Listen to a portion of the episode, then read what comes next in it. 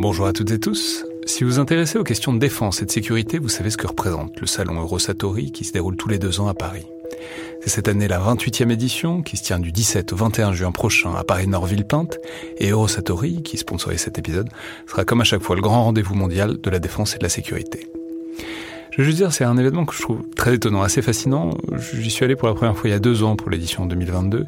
Et euh, vraiment, si vous vous demandez ce qui se fait dans le monde militaire et en matière de sécurité, c'est là qu'on peut voir les dernières tendances, depuis les plus grandes geekeries et les innovations du moment, jusqu'aux grands équipements du futur pour les armées et les forces de sécurité en France et dans le monde.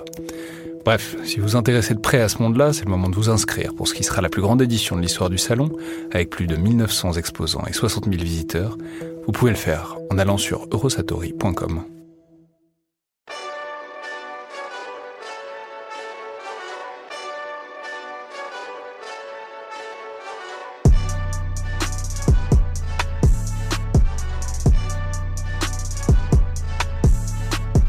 à toutes et tous et bienvenue dans le Collimateur, le podcast de l'Institut de recherche stratégique de l'école militaire, l'IRSEM, consacré aux questions de défense et aux conflits armés.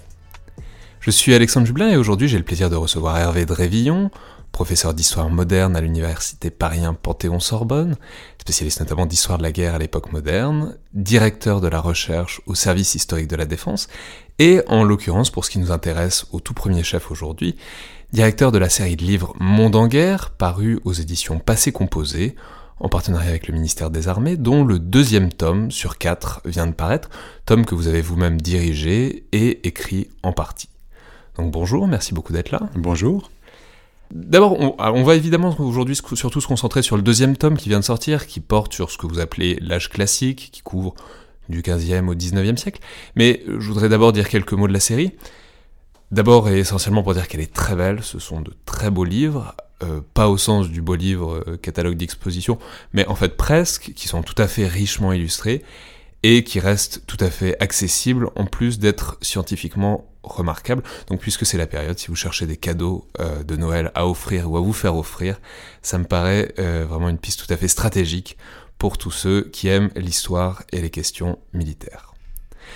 Alors, je l'ai dit, il y a un premier tome qui est paru juste avant, sous la direction de Giusto Traina, professeur d'histoire romaine à Paris 4, qui couvrait, lui, de la préhistoire au Moyen Âge, et dès lors, ma première question serait de savoir comment vous pensez la cohérence de cette série d'ouvrages, l'angle, qu'est-ce que vous entendez vraiment par ces mondes en guerre? Alors justement, ce sont euh, des mondes en guerre, et euh, l'approche est double. Euh, il y a une première dimension, d'abord, qui est d'étudier la guerre à l'échelle du monde, en considérant le monde comme une réalité objective. Le monde, c'est la planète Terre. Et euh, ça, c'est une première approche qui permet de développer la dimension comparative et la dimension interactive, c'est-à-dire que on compare la guerre dans des espaces différents et puis on étudie aussi la confrontation euh, des, euh, des États, des nations, mais aussi pourquoi pas des civilisations, etc. Donc ça, c'est la dimension de la guerre dans le monde. Maintenant, euh, il y a aussi une deuxième dimension qui est une réflexion sur qu'est-ce qui fait monde? Le monde n'est pas qu'une réalité objective. Le monde, ça n'est pas que la planète Terre. Le monde, et euh, c'est ce qui exprime très bien justement euh, la notion grecque de koumène, le monde, c'est la partie du monde qui est non seulement occupée par l'espèce humaine, mais aussi connue et donc, par exemple, au deuxième siècle après euh, Jésus-Christ, euh, l'astronome euh, géographe Claude Ptolémée a cartographié le monde connu par la civilisation dans la civilisation romaine, et donc ce qu'on appelle effectivement l'œcumène, et donc qui se limite au, continent eurasiatique et le nord de, de l'Afrique. Et donc, cette partie-là du monde, eh bien, elle fait monde. Hein. Euh, et donc ça, c'est le monde, c'est aussi une donnée subjective. Et ça, c'est la deuxième dimension de la réflexion de cette collection, c'est aussi de voir comment la guerre fait monde. Oui, c'est ça, c'est très intéressant parce qu'en fait, donc on a tous ces mondes séparés. Et puis bon, l'histoire, en tout cas des deux derniers millénaires, c'est une histoire de connexion justement de ces mondes petit à petit. Et ce qui est vraiment assez captivant dans, ces ouvrages, c'est l'idée que en fait ces mondes se connectent d'abord en se faisant la guerre et que la guerre est un processus quoi de socialisation, de connexion? Oui, on peut, on peut le dire euh, effectivement comme ça. Alors, euh, par exemple, hein, c'est ce qu'explique euh, Georg Simmel, hein, le fondateur de la sociologie des conflits, qui explique que le conflit, c'est une façon de résoudre un problème. Et que donc le conflit est une forme de socialisation. Alors, il exclut quand même les conflits qui ont une vocation d'extermination. Là, pour le coup, effectivement, on n'est pas dans une logique de socialisation. Et ça, d'ailleurs, ça existe. Hein. Il y a quand même euh, des conflits à vocation euh, exterminatrice, et notamment au XXe siècle, hein, euh, notamment lors de la Seconde Guerre mondiale. Mais sinon, de toute façon, effectivement, structurellement, la guerre Bon, c'est aussi ce que dit Clausewitz. Clausewitz définit euh, la guerre comme une interaction. Donc il y a une dimension euh, interactive, interrelationnelle, alors qui permet aussi d'étudier la subjectivité, c'est-à-dire qui est l'acteur de la guerre, qui fait la guerre, mais d'étudier aussi le sujet de la guerre dans la relation avec l'autre.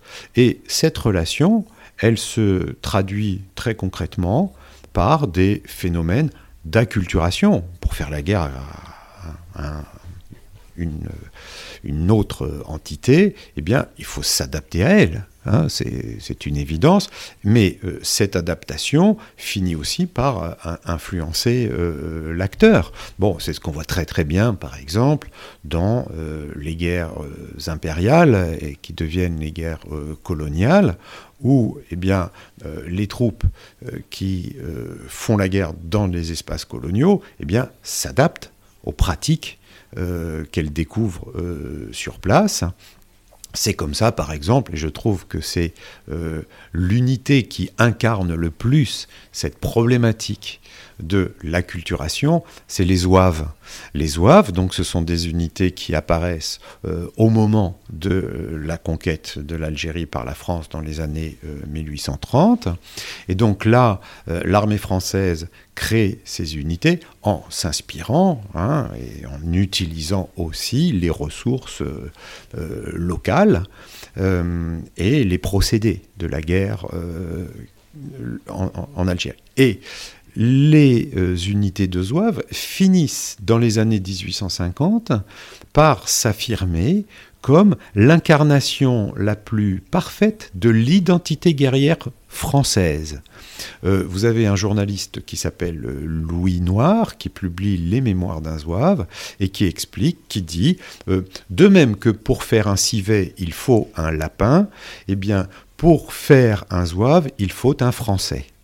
Et donc, il y a une identité guerrière de la France qui se focalise sur le personnage du Zouave, tel qu'on le voit notamment en 1859. Alors qu'au début, c'était l'étrangeté absolue. Exactement. Et à partir de là, il y a un autre phénomène qui se développe, c'est que des Zouaves, on en trouve dans d'autres conflits, notamment dans la guerre de sécession américaine. Il y a des Zouaves nordistes et il y a des Zouaves euh, sudistes, et c'est notamment euh, un régiment de Zouaves dans l'armée sudiste qui euh, élabore un chant de tradition qui s'appelle le rondeau des Zouzous, euh, où on fait euh, l'apologie du Zouave. On trouve aussi des Zouaves en Pologne, on en trouve aussi au Brésil. et donc là, le C'est quoi le point commun de tous ces Zouaves? Alors, c'est un type de guerre, c'est des, ce sont des troupes d'infanterie légère Hein, qui euh, mène euh, des euh, combats, bon, notamment le procédé du combat en tirailleur, mais aussi qui mène des opérations. Alors, en tirailleur, expliquez-nous ce que c'est. Alors, euh, un tirailleur, c'est euh, le combat euh, aux marges de l'affrontement massif dans le corps de la bataille, qui est d'ailleurs dominé par le combat, ce qu'on appelle le combat en ligne. Vous avez deux lignes d'infanterie qui, qui, qui s'affrontent et les tirailleurs, c'est ceux qui combattent aux marges. Ce qui vient de mettre la pagaille. Voilà, exactement. Mais aussi, c'est ceux qui participent aux opérations, alors qu'on appelle au XVIIIe siècle les opérations de petite guerre, c'est-à-dire le contrôle de l'espace, opérations de reconnaissance, opérations euh, d'embuscade, guerre de poste, guerre de raid, enfin bon, etc. Et ce type-là d'action finit par même se conceptualiser euh, dans la notion de guérilla. Et ce type d'unités-là, eh sont particulièrement euh, dédiées à la guerre contre-insurrectionnelle, la guerre de guérilla, euh, ce qui est le cas justement en Algérie. Euh, au moment de la conquête, c'est une guerre de ce type. Ce n'est pas ce qu'on appelle une guerre. Alors, il y a une dimension quand même de guerre régulière hein, au moment de l'affrontement avec Abdelkader, mais il y a beaucoup une dimension de guerre irrégulière. Et dans ce type d'action-là, eh bien, euh, les oeuvres, mais aussi donc les troupes qualifiées de légères. Dans, la cavalerie, c'était euh, au XVIIIe siècle euh, les hussards, les dragons, et puis les chasseurs, chasseurs à pied, chasseurs à cheval, etc. Donc oui, mais c'est très intéressant parce que vous montrez très bien qu'au-delà d'une fonction qui peut être intemporelle euh, dans une certaine mesure, mhm. il y a une incarnation dans cette figure du zouave et que cette figure du zouave, elle communique à l'échelle mondiale, ce qui, est, ce qui est très intéressant. Mais du coup, j'aimerais juste revenir avant sur cette question de connexion entre deux grands, enfin entre des grands ensembles que sont les continents ou les empires, comme selon comme on a envie de les appeler, parce que c'est intéressant. Vous entrez dans ce dans cette série par un point d'entrée que j'attendais pas forcément et qui est très intéressant, c'est la Première Guerre mondiale. Et je crois que ce sont les toutes premières euh, phrases de votre introduction générale, qui est que la Première Guerre mondiale ne fut pas la première guerre du monde. Alors c'est à la fois euh, très pertinent, frappant et intrigant. Donc expliquez-nous peut-être ce que vous entendez par là. Alors justement, euh, l'idée c'était de montrer que la guerre, la Première Guerre mondiale, c'est une modalité particulière de la mondialisation de la guerre. Parce que auparavant, il y a quand même des guerres qui se déroulent à l'échelle du monde. Alors, je reprends les deux définitions du monde. Hein, à la dimension objective, c'est-à-dire donc à l'échelle planétaire, et à l'échelle de le monde tel qu'il est perçu. Alors, bon, bah, par exemple, toutes les guerres menées par l'Empire romain sont des guerres mondiales puisque euh, c'est euh, la totalité, enfin, en gros, le monde connu, euh, eh s'étend légèrement au-delà des limites de l'Empire. mais il, en sent les conséquences. Voilà, exactement. Donc, voilà, l'Empire, il a, au moment de l'Empire romain, il a une, une dimension mondiale. Donc, à l'échelle de, ce que je disais, de l'œcumène. Hein.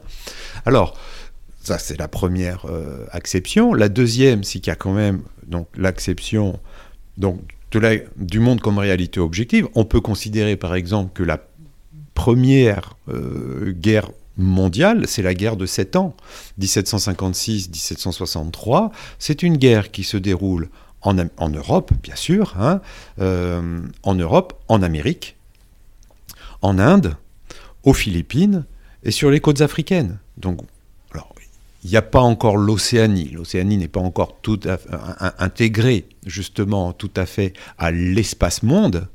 Euh, mais euh, voyez, quand même, là, on est quand même dans une dimension euh, très, très, très ample. Alors, qu'est-ce qui se passe de particulier lors de la Première Guerre mondiale? C'est que non seulement c'est une guerre qui se déroule à l'échelle du monde, mais il y a une véritable intégration de euh, tous euh, les espaces dans euh, la guerre. Bon, intégration notamment par le fait colonial.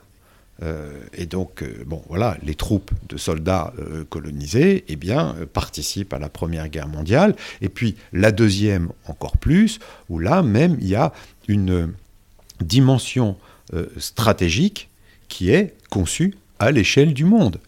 Euh, lorsque euh, bien, les Américains décident d'utiliser l'arme nucléaire à Hiroshima et Nagasaki, c'est pas seulement par rapport à des considérations de leur euh, conflit avec le Japon, c'est en considérant aussi dans l'espace la problématique soviétique, le positionnement de l'Union soviétique par rapport euh, à l'Asie, euh, et puis aussi par rapport à l'Europe. Et donc, c'est une considération stratégique, là pour le coup, qui est globale. Et là, les deux guerres mondiales du XXe siècle, c'est l'apogée de l'intégration de la dimension mondiale dans la stratégie. Non, mais alors, c'est aussi très intéressant parce que euh, la Première Guerre mondiale, c'est un, un point d'entrée particulier parce que l'ouvrage a été est paru un peu après, mais globalement, il, a, il est paru à peu près au moment du centenaire de la Première Guerre mondiale. Il a été évidemment composé pendant toutes les célébrations du, du centenaire.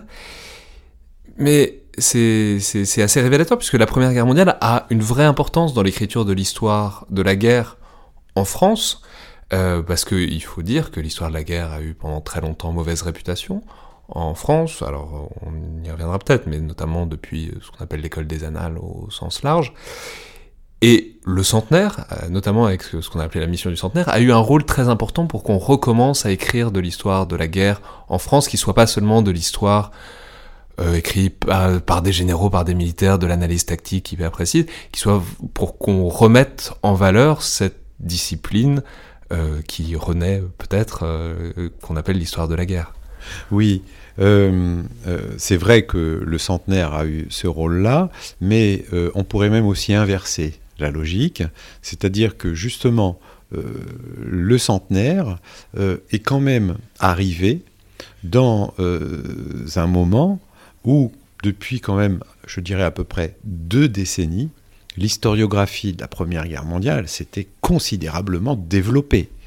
Euh, euh, et, comme, vous, venez de, le dire, fort justement, ça a légitimé dans le champ euh, académique l'étude de la guerre, parce que effectivement, pour étudier la guerre, on a étudié d'autres dimensions que la dimension strictement tactique, notamment la question de savoir euh, quelles sont les motivations euh, des, euh, des, soldats, qu'est-ce qui leur a permis de, de tenir ou justement de ne pas tenir et dans certains cas de se révolter, les mutineries de 17, euh, etc. Et donc... Euh, Alors je vais peut-être le dire, je vais peut-être faire un, truc hyper express d'historiographie à l'échelle de 50 ans, simplement pour dire que l'école des annales, qui est une école historique extrêmement importante, s'est construite beaucoup en opposition à l'histoire militaire, parce qu'elle avait l'impression qu'on faisait que l'histoire des grands généraux, des grands hommes, etc et que justement on, a eu du mal à sortir de cette idée. Et justement c'est pour ça que la première guerre mondiale est intéressante parce que c'est en faisant on a pu faire de l'histoire sociale on a pu faire de l'histoire des hommes et revenir à l'histoire de la guerre sortir de ce stigmate dans une certaine mesure. C'était c'est évidemment beaucoup trop schématique mais c'est c'est pour donner une idée aux auditeurs qui seraient pas familiers avec alors non c'est pas du tout schématique mais euh, je dirais que le moment de l'histoire des annales donc euh, commence dans les années 30 hein, du XXe siècle, bon, et qui se développe quand même surtout dans les années 50-60, euh, hein, eh bien, en fait, c'est un moment particulier dans une séquence plus longue. Parce que la façon euh, un petit peu schématique de faire l'histoire de la guerre que vous évoquez, eh bien, euh, elle, a, elle porte un nom. C'est ce qu'on appelle l'histoire bataille. Eh bien, l'histoire bataille, ça n'est pas un concept inventé par l'histoire des annales, ça a été un concept inventé par un historien du 19e siècle qui s'appelle Alexis Monteil, qui publie dans les années 1830 euh, une série d'ouvrages qui s'appelle, qui s'intitule Histoire des Français. Et Alexis Monteil explique que la vraie histoire, eh bien, c'est l'histoire des structures quotidiennes, que on apprend plus de la société en étudiant le travail quotidien d'un artisan, le travail quotidien d'un paysan, parce que c'est plus structurant dans la société que, dit-il, l'histoire bataille. Parce qu'il écrit au moment justement où eh bien, il y a une sacralisation de la guerre napoléonienne, où il y a une multiplication d'ouvrages sur l'histoire des guerres de la Révolution et de l'Empire, et euh, une focalisation effectivement sur, euh, sur la bataille. Et donc il oppose l'histoire. Alors, il n'emploie pas ce, ce, paradigme, mais euh, bon, de fait, c'est le cas.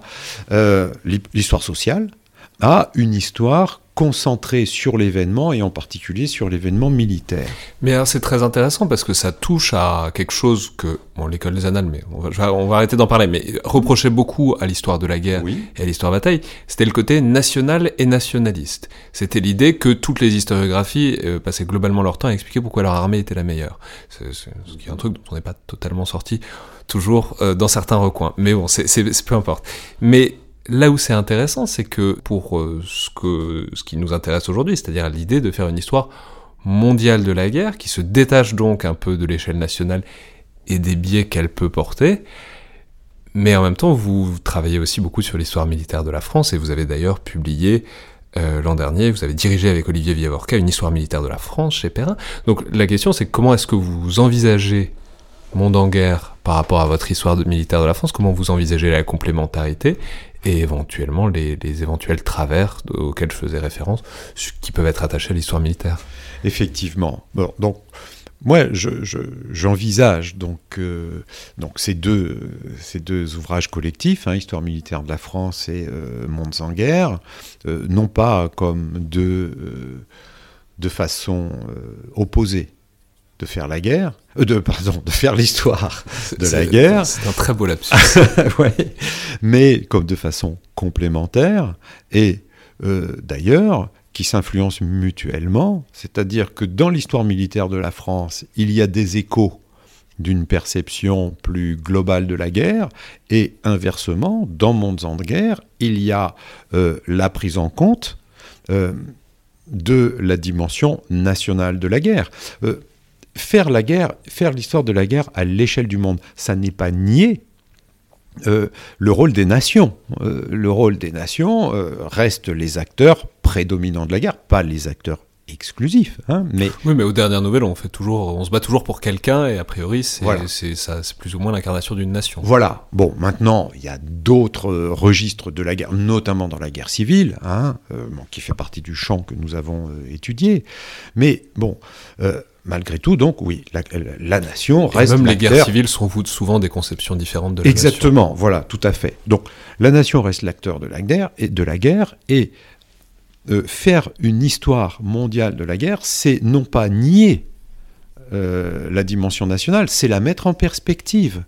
Ça permet, ben, comme je le disais tout à l'heure, selon deux procédés, le procédé comparatif et le procédé interactif de euh, eh mesurer le rôle justement de la nation et notamment une des dimensions de la nation, c'est voir comment eh l'État se construit dans et par la guerre. Et là, pour la période donc de l'âge classique, c'est ce qu'on appelle euh, euh, ben, l'État moderne, hein, et la guerre a largement contribué au développement de l'État moderne, et ce que l'on voit, c'est que la comparaison entre les structures étatiques de l'Empire ottoman, de l'Empire chinois, de l'Empire perse, euh, sous la dynastie safavide, et des États européens, c'est extrêmement riche. Mais alors, justement, on, va préciser, dernière chose, c'est on va préciser peut-être les grands ensembles qui sont caractérisés. Alors évidemment, ils évoluent. Mais je, veux dire, vous faites dans cet ouvrage quelque chose qui m'a rendu euh, assez fou. J'ai trouvé ça brillant et je me suis demandé pourquoi je l'avais jamais vu avant. Pour montrer justement cette connexion entre les grands ensembles, vous faites au tout début une espèce de frise. Euh, entre euh, une sorte d'électrocardiogramme de la guerre entre les, différents euh, grands ensembles, euh, les continents je crois, et vous montrez les moments où les continents sont en contact et les moments où on assiste justement à une connexion. C'est vraiment quand on le regarde à l'échelle de quoi 3 4 siècles, c'est vraiment on voit une sorte d'électroencéphalogramme de la guerre où on voit les moments où le où il y a connexion quoi à l'échelle du monde. Alors je vous laisse peut-être expliquer ce qu'est ce qu'est l'idée. Alors bah vous venez de l'expliquer tout à fait, c'est-à-dire que euh, il y a euh, il y a plusieurs euh, logiques dans les espaces mondiaux, donc il y a les logiques internes et puis, il y a les logiques connectées. Alors, dans les deux cas, ça amène quand même à s'intéresser aux facteurs structurants du fait guerrier. Alors, de ce point de vue-là, il y a quand même euh, euh, l'historiographie anglo-saxonne euh, a développé ces problématiques depuis plus longtemps que l'historiographie française. Hein. il faut savoir quand même que dans l'historiographie anglo-saxonne, des ouvrages comme guerre, il y en a depuis longtemps. et mais il y a notamment un historien, d'origine anglaise mais qui enseigne aux États-Unis, qui est Geoffrey Parker, qui est euh, celui qui a conceptualisé la notion de révolution militaire. Alors c'est pas lui qui l'a inventé, mais qui l'a conceptualisé. Et il avait publié il y a quelques années un ouvrage sur la crise globale du XVIIe siècle, qui est une crise climatique. Une crise climatique qui va dans le sens exactement contraire de ce que nous connaissons aujourd'hui. C'est une phase de refroidissement, ce que euh, on appelle le mini-âge glaciaire. Eh bien, il montre que ce phénomène d'ampleur mondiale, d'abord, il a provoqué eh bien justement euh, un euh, renforcement des tensions. Bah, par exemple, la guerre de 30 ans. La guerre de 30 ans, 1618-1648, euh, alors c'est pas une guerre mondiale, mais à l'échelle européenne, c'est quand même une guerre globale, hein, qui implique eh la, totalité de l'espace européen eh bien, euh, la guerre de 30 ans n'est pas sans relation avec euh, ce contexte, mais euh, dans la dimension interne, ce que remarque Geoffrey Parker, c'est que eh bien, le XVIIe siècle, c'est un siècle de crise, c'est le siècle de l'effondrement de la dynastie des Ming en Chine, 1644, c'est euh, bon euh, un, contexte de crise. Et donc là, c'est un facteur qu'on retrouve dans euh, l'ensemble de ces espaces. Et donc là, donc on retrouve ces deux dimensions, dimension mondiale comparative et dimension interactive. Et donc cet électrocardiogramme que vous dites avait pour vocation de, de mettre en évidence ces deux dimensions.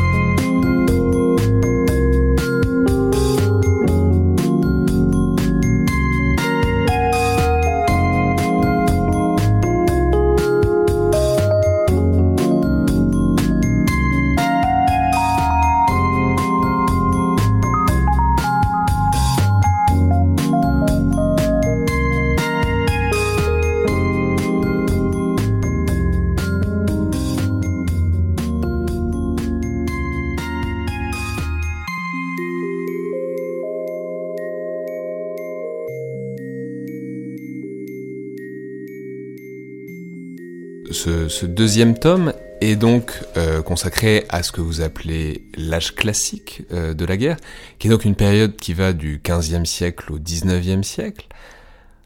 Et je veux dire, ça m'a un peu dérouté parce que ce sont des vieux réflexes d'historiens français euh, élevés en France. J'ai l'habitude des périodes, même si c'est une manière de faire qui est pleine de défauts. Mais la période canonique, c'est ce qu'on appelle la période moderne, qui s'étend habituellement de 1492 à 1789, on peut toucher un peu les bornes, enfin globalement c'est ça. Et vous, vous avez donc décidé en quelque sorte de pousser les murs de la période euh, pour ce tome en partant un peu avant, mais surtout en terminant bien après, puisque vous englobez pleinement le 19e siècle. Alors pourquoi?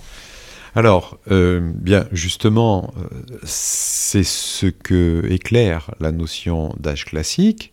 Alors, donc, qui va jusqu'en, dans notre volume jusqu'en 1870. Alors, qu'est-ce que c'est Alors, indépendamment, au-delà de, ce cas particulier de Monzanger, c'est qu'est-ce que c'est généralement qu'un âge classique? C'est très perturbant parce qu'en fait, classique, c'est aussi une période de l'Antiquité. C'est pour on, parle de l'Antiquité classique. Absolument. Donc, pour, enfin, et on parle aussi d'âge classique pour ce début de l'époque moderne. Et voilà. Et on parle pas d'ailleurs que d'âge classique. On parle aussi d'œuvres. Euh, on parle de musique classique. Euh, on parle du classicisme, qui est une notion de l'histoire de la littérature, euh, etc. Et euh, donc généralement, euh, qu'est-ce que le déterminant euh, classique suggère?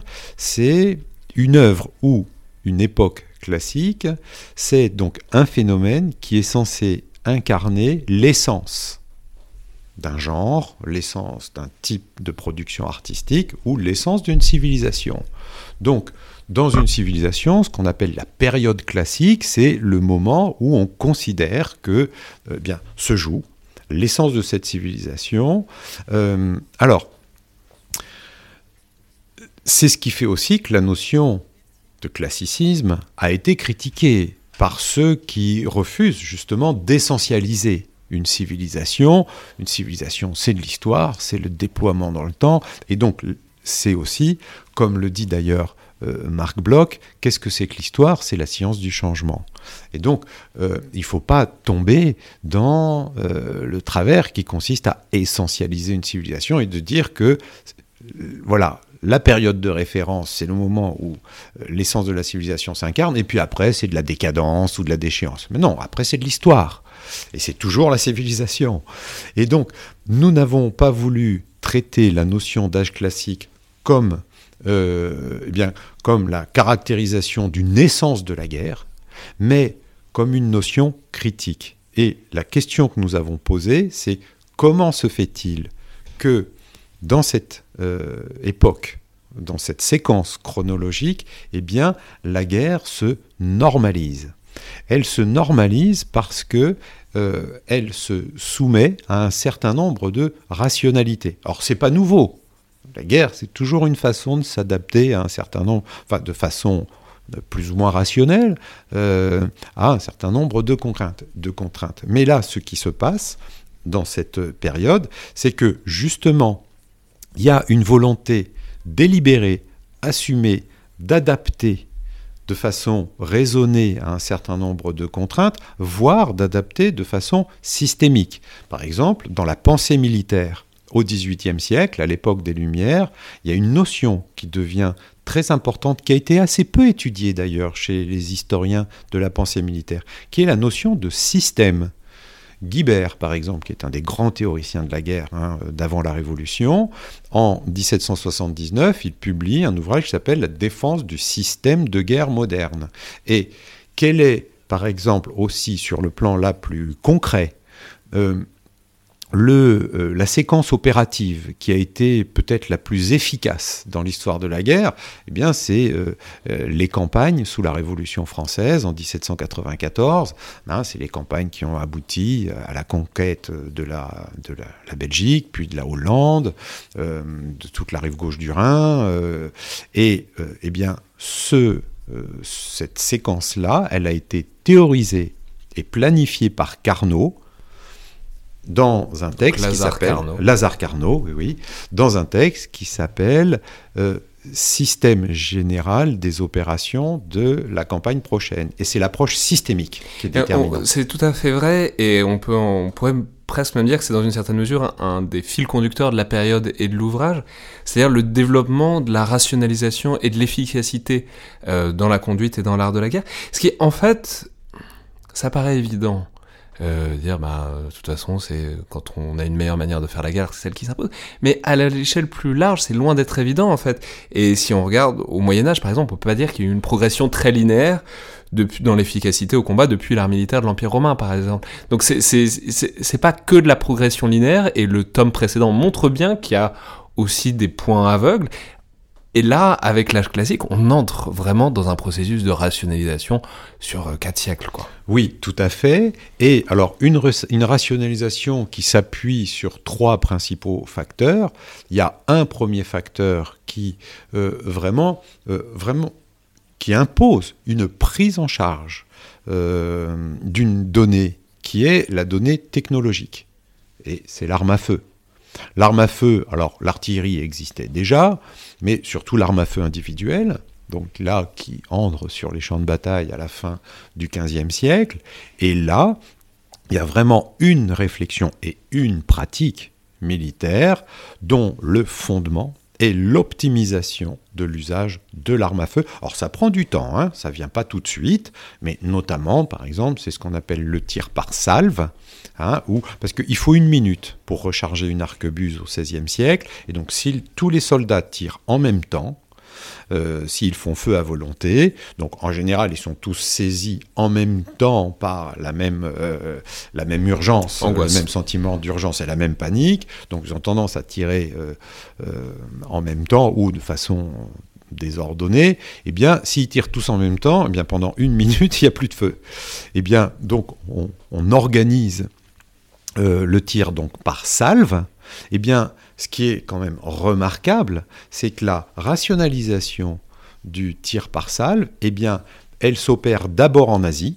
Elle est déjà théorisée dans les années 1560 dans un traité d'art militaire chinois, mais on voit aussi que euh, au Japon, euh, ça se pratique, et en Europe, c'est théorisé donc dans les Provinces-Unies en 1594.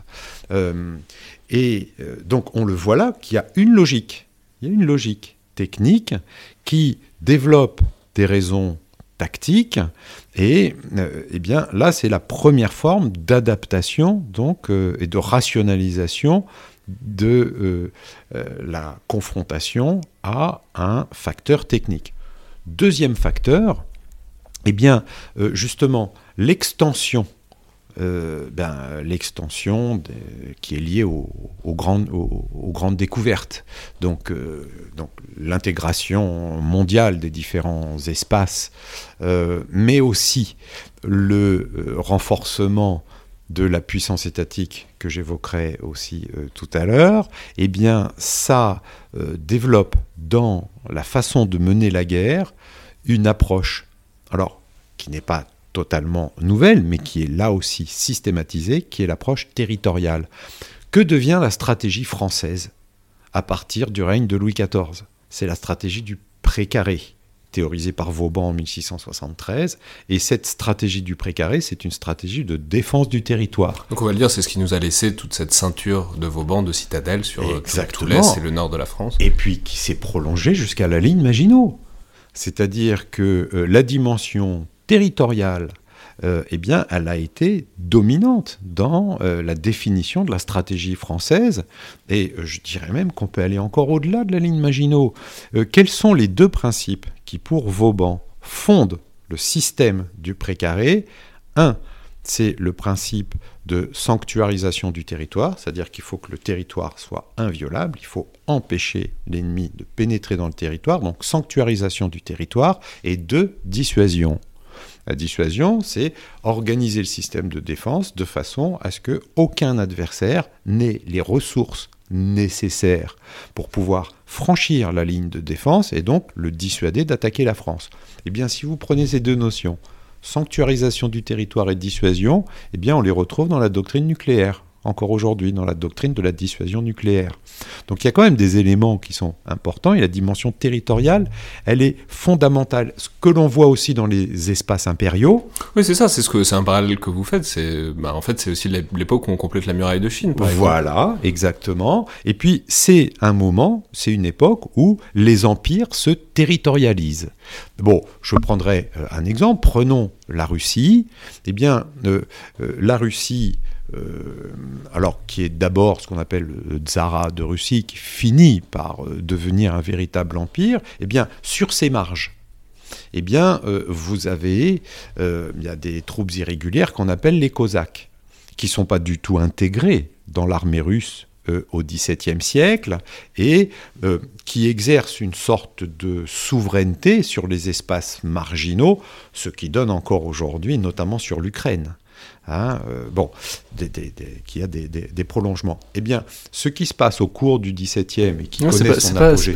J'avais jamais pensé. Les troupes irrégulières euh, russes en mm. Ukraine comme des lointains prolongements des Cosaques. Mais oui, euh, bien sûr. et puis, ça, ça a aussi cristallisé une forme de relation entre l'Ukraine et la Russie. C'est-à-dire, du temps où l'Ukraine était quand même occupée en, partie par les Cosaques, eh bien l'Ukraine ne se considérait pas comme un espace vassal de la Russie, mais plutôt euh, euh, comme euh, un, État placé sur le, même, le même niveau, de, même registre de souveraineté. Hein. Alors, ce qui se passe ensuite au XVIIIe siècle, c'est que les Cosaques sont intégrés dans l'armée russe à la faveur justement d'une euh, stratégie territoriale et notamment l'autorité euh, du tsar déplace les Cosaques, notamment les fameux Cosaques du Don, eh bien qu'on envoie sur la Volga euh, et qui sont là déplacés de façon autoritaire. Et là désormais, eh bien l'empire russe gère militairement son espace et on s'aperçoit finalement que l'empire germanique fait à peu près la même chose avec ses bordures. Et donc il y a vraiment une territorialisation des empires qui va même s'étendre. Euh, alors là, c'est plus tardif, mais justement, notamment euh, dans euh, le domaine colonial, eh bien, à ce moment-là, vous avez une territorialisation des espaces coloniaux. Ça explique notamment la logique de la conquête de l'Algérie en 1830, où là, la France, en conquérant l'Algérie en 1830, ne fait pas la même chose que ce qu'elle avait fait en Amérique du Nord euh, au XVIIe et au XVIIIe siècle. Il s'agit là vraiment de territorialiser la domination, ce qui d'ailleurs engendre des formes de, guerre extrêmement euh, violentes, notamment euh, quand on est dans un espace qu'on n'arrive pas à contrôler parce que bon, il est très ample, parce qu'on n'a pas les moyens militaires nécessaires, eh bien, le recours le plus fréquent, c'est ce qu'on appelle la stratégie de la terre brûlée. C'est-à-dire quand on ne peut pas contrôler un espace, on le, euh, on le détruit on le détruit, on le, stérilise, on le neutralise. Et donc c'est euh, une partie de euh, la stratégie menée par Bugeaud, notamment euh, en Algérie. Et donc ça, c'est la dimension de la territorialisation, aussi bien à l'échelle des États nationaux qu'à l'échelle des empires. Enfin, la troisième logique de rationalisation de la guerre, c'est eh bien, la raison d'État la raison d'État, alors qui n'est pas formulée telle qu'elle par Machiavel, mais quand même. Euh, mais c'est très intéressant parce que l'apparition d'État, enfin c'est aussi le moment d'apparition de l'État ou en tout cas de l'État moderne, et on peut dire que ça c'est pas sans lien avec la question de la guerre, puisque de fait, c'est même plus que des théories, ce sont des travaux, c'est tout un champ sur le fait que les États se fondent par la permanence des équipements militaires, notamment des arsenaux, notamment euh, des chantiers navals, et que c'est parce que ça, ce sont des équipements pour lesquels il faut beaucoup d'argent, et que donc ça impose euh, des taxes, et euh, des taxes pour ensuite financer des équipements permanents, pour ensuite financer des, armées permanentes. Et c'est comme ça, dans une certaine mesure, que se fondent les États tels qu'on les connaît aujourd'hui, en tout cas en Europe occidentale. Oui, tout à fait. Ça a donné naissance d'ailleurs dans l'historiographie anglo-saxonne du concept d'État militaro-fiscal. Voilà. Qu'est-ce qui caractérise l'État à cette époque? Eh bien, c'est la nécessité de mettre en place des systèmes. Alors, plus que fiscaux, je dirais, économiques, parce qu'il y a aussi une controverse, hein, la notion d'État militaro-fiscal. Alors, d'ailleurs, euh, dans euh, Mondes en guerre, nous, avons, nous sommes entrés dans cette... Euh, alors, pas dans cette controverse, mais moi, je, je, propose... Voilà, je propose plutôt de dire État éco-militaire plutôt que militaro-fiscal. Pourquoi? Parce que si, alors c'est vrai que la monarchie britannique s'organise au XVIIIe siècle politiquement et euh, institutionnellement et euh, économiquement sur la base de la fiscalité. Ça c'est vrai. Euh, L'Angleterre, c'est quand même le pays au XVIIIe siècle d'une fiscalité débridée, beaucoup plus qu'en France. et tout ça, ça justifie le pouvoir, le système politique anglais qui repose quand même sur le pouvoir du Parlement. Et qu'est-ce qui fait l'importance du Parlement? C'est que c'est le Parlement qui vote le budget de la guerre. Et donc, la nécessité de financer la guerre par l'impôt, eh bien, c'est ça qui, en 1688, au moment de ce qu'on appelle la glorieuse révolution, eh bien, c'est ça qui érige le Parlement en, euh, bien, en acteur législatif, mais aussi euh, politique déterminant. Pendant ce temps-là, dans la monarchie française, ça ne se passe pas tout à fait comme ça. Ça ne se passe pas tout à fait comme ça, parce que dans la monarchie française, vous avez deux autres facteurs, alors qui existent aussi dans la monarchie anglaise, hein, mais euh, en France, et partout dans le monde d'ailleurs, euh, on ne finance pas la guerre uniquement par l'impôt.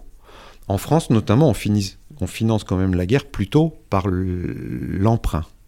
Et d'ailleurs, ce qui se passe au XVIIIe siècle, c'est que, alors, auparavant, jusqu'au XVIIIe siècle, jusqu'au règne, de Louis, règne de Louis XIV, eh bien, euh, la guerre, euh, c'était l'occasion de euh, créer, de faire des réformes fiscales pour eh bien, surmonter la situation d'urgence, pour surmonter ce qu'on appelle les nécessités. Et donc c'est ça qui légitime ce qu'on appelle dans la monarchie française l'extraordinaire. Donc un impôt créé pendant une guerre est censé être un impôt extraordinaire et donc ne pas survivre à la guerre.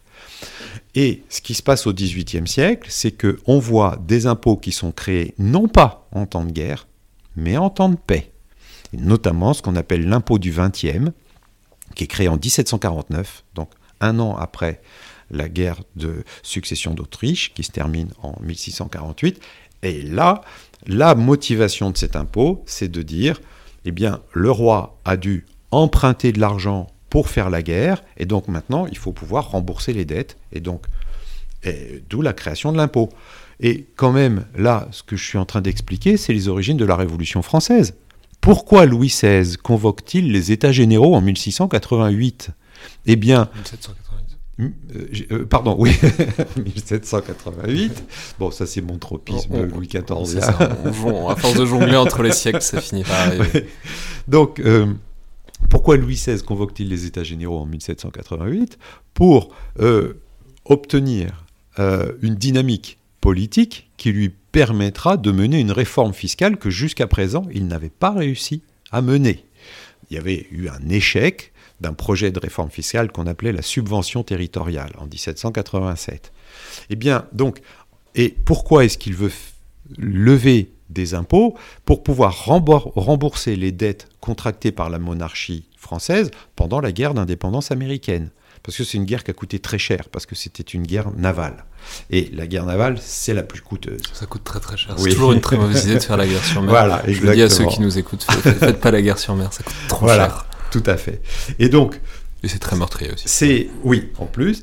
Et euh, donc c'est pour surmonter la dette contractée au moment de la guerre d'indépendance américaine, finalement, que Louis XVI convoque les États généraux en 1788. Et ensuite, on connaît la suite, 1789, etc.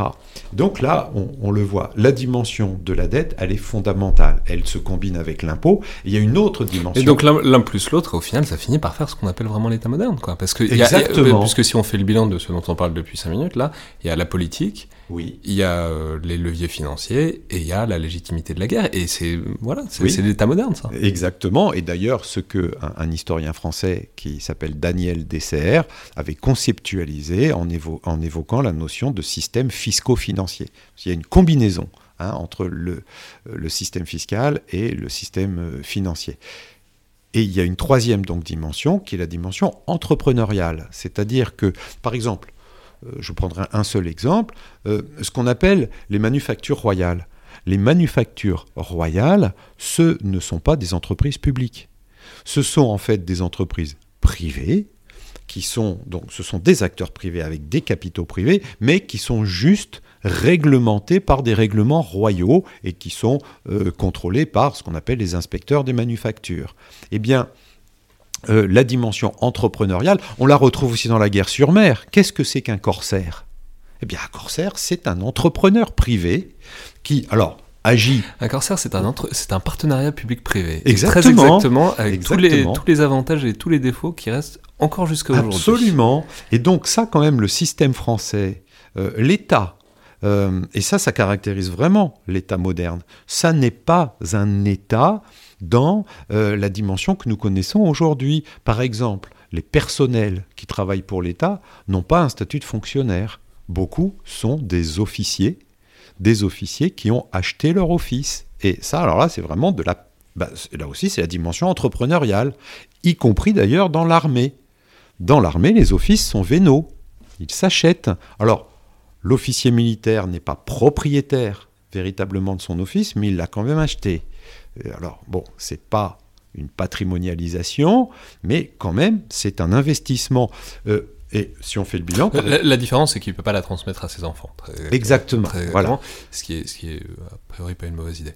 Mais, voilà. oui, oui, tout à fait. Mais bon, moi j'ai calculé que sous le règne de Louis XIV, les investissements personnels des officiers dans euh, le financement de la guerre, ça représente 20% du budget de la guerre. C'est pas rien. Hein Et donc finalement, euh, le financement de la guerre, c'est le crédit, l'impôt, l'entreprise. C'est ce que j'appelle donc l'État éco-militaire.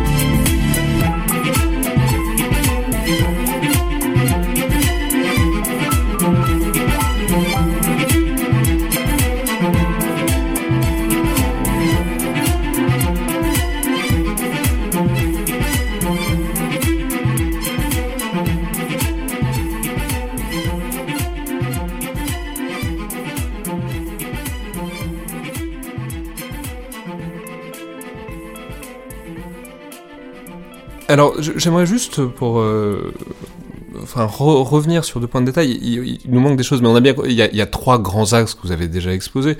Donc la construction de l'État, la, territorialisation. J'ai l'impression qu'on est passé un tout petit peu rapidement sur une dimension qui est évidemment chère à mon cœur, qui est euh, la dimension technique. Et, alors, vous avez parlé de l'apparition euh, de l'artillerie, mais comment dire, c'est c'est un tome qui est dans une certaine mesure encadré par la poudre et par l'industrie. C'est-à-dire qu'il commence avec l'apparition de l'artillerie et qui termine au moment où on arrive vraiment dans la guerre industrielle. C'est ce qu'on a pu appeler, alors surtout pour le début de la période, une révolution militaire. Enfin, c'est en fait une suite de révolutions militaires. C'est la question de savoir si on peut appeler ça une révolution militaire a fait couler des hectolitres d'encre depuis euh, des décennies. On va pas le conclure ici, mais disons que c'est une révolution, mais très lente. Mais, euh, mais voilà. Mais du coup, comment dire, la technique, ça a un très grand avantage, c'est que ça se suit très bien. Et notamment, on peut le suivre à l'échelle du monde, à travers les continents. Et par exemple, l'artillerie, c'est moi c'est mon truc mais c'est enfin, ce sont mes domaines de recherche mais c'est un exemple parfait puisque on pense souvent que l'artillerie c'est la suprématie de l'Occident etc etc mais déjà la poudre à canon ça vient de Chine à l'origine et surtout on l'oublie mais la puissance qui avait globalement la meilleure artillerie au 16e voire même au 17e siècle c'était l'Empire ottoman donc c'est très intéressant d'étudier cette révolution militaire, la manière dont elle circule à l'échelle mondiale, pour voir, pour décentrer le regard et pour comprendre les dynamiques vraiment à plus grande échelle. Voilà. Alors, et ce que vous mettez en évidence, qui est donc la dimension euh, industrielle, eh bien, euh, la naissance de la guerre industrielle. D'ailleurs, la conceptualisation de la notion de guerre industrielle, c'est les années 1850, et puis euh, la transformation là des pratiques de, guerre, l'intégration de la dimension industrielle, eh bien on le voit notamment dans la guerre de sécession euh, américaine.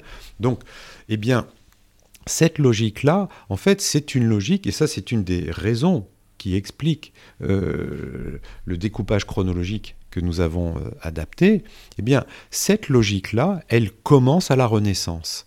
C'est-à-dire, c'est ce qu'on appelle à la Renaissance, enfin, une logique de, la logique de l'ingénierie.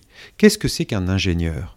Un ingénieur, dont la figure emblématique est Léonard de Vinci, lorsque en 1482, Léonard de Vinci écrit au duc de Milan pour lui proposer ses services, il ne lui écrit pas en disant je suis un peintre génial, embauchez-moi et euh, je vous ferai des tableaux merveilleux, je peindrai une dame avec un joli petit sourire. Bon, c'est pas c'est pas ça qu'il lui dit. Il dit je suis un ingénieur et j'ai des moyens inédits pour faire la guerre.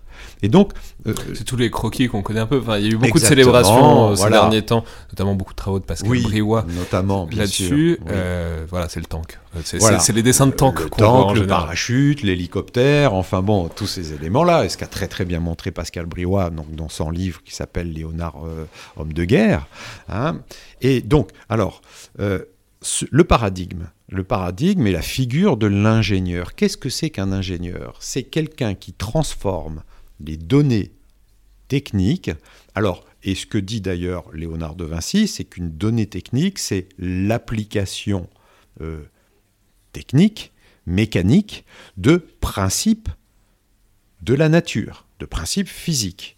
Donc, l'ingénieur, c'est celui, un, qui est d'abord capable de comprendre les principes de la physique. Ensuite, c'est celui qui est capable d'appliquer ces principes de la physique dans, bien, dans la technologie. Et enfin, c'est pas fini, l'ingénieur, c'est aussi qui est aussi capable de mobiliser cette technologie pour réaliser une œuvre, pour accomplir un projet, qui peut être un projet architectural. Voyez le travail de euh, Léonard de, Vinci, euh, y compris d'ailleurs à Chambord, euh, au service de François Ier, etc. Euh, donc l'ingénieur, c'est celui qui met en œuvre. C'est celui qui met en œuvre, qui met en application. Et celui et donc, eh bien, la, guerre au XVIe siècle est assez devient de plus en plus dominée par l'ingénierie. Alors ce qui agace beaucoup Machiavel, parce que lui, il voudrait justement que la guerre euh, soit l'application de principes constants irréductible à la dimension technologique, parce que selon lui, justement, la technologie, ça va, ça vient, ça change, c'est en, constant renouvellement, et donc lui, il voudrait que euh, définir des principes constants de la guerre. Alors, bon, indépendamment de ça, euh, malgré tout, eh bien, le rôle des ingénieurs, on le voit se développer de façon euh, exponentielle dans la marine, hein, euh, mais aussi dans la guerre de siège. Euh, bon, et qui sont les grands théoriciens de la guerre au XVIIe siècle? Bon, il y a vraiment là euh, trois incarnations. Il y a Vauban, évidemment. Il y a Luigi Marsili, qui est un Italien au service de l'Empire germanique, et von Cohorn, qui lui est au service des Provinces-Unies. Eh bien, ce ne sont pas seulement des ingénieurs qui s'occupent euh, de la façon de fortifier, ce sont des ingénieurs qui conçoivent la guerre de façon globale, parce que qu'est-ce qui caractérise l'ingénierie? Comme je le disais, c'est la mise en œuvre de la technique et donc son insertion, non seulement d'ailleurs dans euh, la pratique de la guerre, mais même Vauban, c'est pas seulement un théoricien de la guerre. Vauban, c'est un euh, démographe, c'est Vauban, c'est quelqu'un qui propose des réformes fiscales, etc. Euh, il explique que, eh bien, faire la guerre, ça mobilise tout le royaume. Et celui qui l'a parfaitement compris et qui est vraiment l'héritier de Vauban, c'est Lazare Carnot. Lazare Carnot qui en 1784 publie un éloge de Vauban dans lequel il dit, il caractérise la grandeur de la pensée de Vauban en disant, Vauban, il considère tout le royaume comme une place forte. Et donc c'est une perception globale. Et c'est ça le rôle de, euh, de l'ingénieur. Et finalement, le développement de l'ingénierie, eh bien, ça devient un facteur structurant de la guerre. Et je parlais des guerres de la Révolution et de Lazare Carnot. Les guerres de la Révolution, ce sont des guerres d'ingénieurs. Carnot, euh, il est au comité de salut public, c'est lui-même un ingénieur. Il y en a un autre qui est prieur, qui est lui aussi un ingénieur. Et puis on retrouvera aussi euh, Gaspard Monge euh, à la marine. et enfin, quelle est une des plus grandes œuvres de la Révolution française? 1794, création de l'école polytechnique. Donc, voyez, et finalement, quel est l'aboutissement de ça? Eh bien, c'est la guerre industrielle. Qu'est-ce que c'est que la guerre industrielle? Ben, C'est une façon de concevoir et surtout de mener la guerre en optimisant le facteur technique, alors en l'optimisant sur le plan technologique et en l'optimisant sur le plan de la production industrielle. Eh bien tout ça, c'est un paradigme qui naît avec l'ingénierie au XVIe siècle. Voilà pourquoi l'âge classique, c'est euh, de la fin du XVe siècle en 1870. C'est le long parcours de la rationalisation. Voilà. Et alors justement, un dernier élément que je voulais aborder et qui joue un rôle moteur dans cette rationalisation, c'est comment dire le développement du débat intellectuel ou en tout cas de l'intellectualisation de la guerre. Alors vous avez commencé vous y faites référence depuis tout à l'heure, vous parlez de Machiavel, mhm. etc. Mais alors, de la même manière que j'ai dit que c'était un tome qui était encadré par euh, la poudre et euh, l'industrie, on pourrait dire que c'est un tome qui est aussi encadré par Machiavel et Clausewitz. Oui. C'est euh, du coup c'est intéressant parce que c'est un vrai développement, c'est un vrai débat, et c'est là peut-être qu'a lieu, alors j'ai commencé à le dire tout à l'heure, la suprématie occidentale dans les armes et dans la technique est très loin d'être évidente. Par contre, il y a un vrai élément, un vrai facteur qui est distinctif pour l'Occident, c'est que en Occident, bah, il y a une culture de l'imprimé bien plus forte et du coup un débat militaire et stratégique bien plus fort que dans d'autres espaces, par exemple l'Empire ottoman ou la Chine. Oui, ça c'est un facteur effectivement euh, qui me semble déterminant dans ce qu'on appelle la révolution militaire, parce que la révolution militaire telle qu'elle a été théorisée par Geoffrey Parker, elle commence à la fin du XVe siècle. Hein, euh, et donc il y a quand même une convergence totale avec la naissance de l'imprimerie. Alors, quand je dis la naissance de l'imprimerie, c'est pas que la naissance de la technologie des caractères mobiles, inventée par Gutenberg dans les années 1450, mais la naissance de l'imprimerie comme facteur culturel, social, économique, c'est-à-dire la naissance d'une économie d'une économie du livre, mais aussi d'une euh, économie de la diffusion de l'imprimé, etc. Eh bien, ce que l'on voit, c'est que effectivement, euh, la pensée militaire, la pensée militaire, elle se développe, eh bien, pas de façon euh, autonome dans la pensée de chaque auteur. Chaque auteur se positionne par rapport à un autre. Et la dimension de la controverse est essentielle. Et c'est d'ailleurs ce qui complique la vie de Clausewitz. Euh, Clausewitz, pendant toute sa carrière, n'arrive pas à s'imposer comme euh, auteur véritablement bien reconnu dans le champ de la pensée. C'est seulement après sa mort que son œuvre est publiée par euh, sa veuve. Hein, On pourrait dire d'ailleurs que Machiavel n'a pas eu la carrière politique qu'il pensait. On ne mesure pas à quel point les théoriciens sont souvent des, des, acteurs et des praticiens frustrés. Exactement. Et ça, c'est une Il faut, une raison pour écrire des livres. Il faut, tout à fait. Et alors, justement, qu'est-ce qu'on euh, appelle les Lumières? Alors, euh, Qu'est-ce que les Lumières? C'est une question posée par Kant, et la réponse d'Emmanuel Kant, c'est les Lumières, c'est l'usage public de la raison. Et donc, effectivement, les Lumières, c'est la publicisation de la raison, et notamment, donc, en l'occurrence, il y a des Lumières militaires. C'est la publicisation de la raison militaire qui devient un objet public et euh, on peut considérer euh, et ça, euh, c'est une perspective, je crois, intéressante, c'est que quel est le moment d'apogée de la publicisation de la guerre et de la pensée militaire, c'est la Révolution française. Si, quand on regarde, par exemple, les débats à l'Assemblée constituante en 1790, on a l'impression de lire des traités d'art militaire. et notamment, les débats ils sont préparés par ce qu'on appelle le comité militaire, hein, c'est un, des comités de, l'Assemblée, eh bien euh, là, c'est euh, des débats donc, qui sont bien sûr politiques, hein, euh, mais qui sont quand même marqués par une réflexion militaire d'une profondeur, mais saisissante, et d'ailleurs qui donne lieu à des publications aussi. Hein, il y a notamment même ce qu'on appelle l'encyclopédie méthodique, qui est une, encyclopédie thématique euh, après celle de Diderot et d'Alembert, hein, qui elle est uniquement classée par ordre alphabétique. Il y en a une deuxième qui, qui est lancée dans les années 1780 qu'on appelle l'encyclopédie méthodique, c'est une encyclopédie donc classée euh, par, thème. Et donc il y a des volumes art militaire, et puis l'encyclopédie méthodique, pendant la Révolution, publie un certain nombre de débats qui se sont déroulés euh, à l'Assemblée constituante en particulier.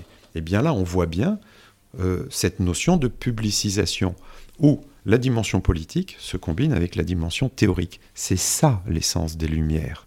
Et ça, effectivement, c'est une spécificité des euh, États, euh, alors d'abord européens, et ensuite ça va s'étendre à l'espace américain, mais par exemple, dans l'Empire ottoman, eh bien, l'imprimé n'apparaît en 1718 et de façon vraiment euh, homéopathique, hein, très très limitée. Il y a un atelier d'imprimerie et euh, c'est euh, le nombre des ouvrages publiés, d'ailleurs souvent diffusés dans la sphère militaire, ce sont des ouvrages d'ailleurs d'ingénieurs, ce sont une diffusion restreinte, il n'y a pas une diffusion sociale. Hein.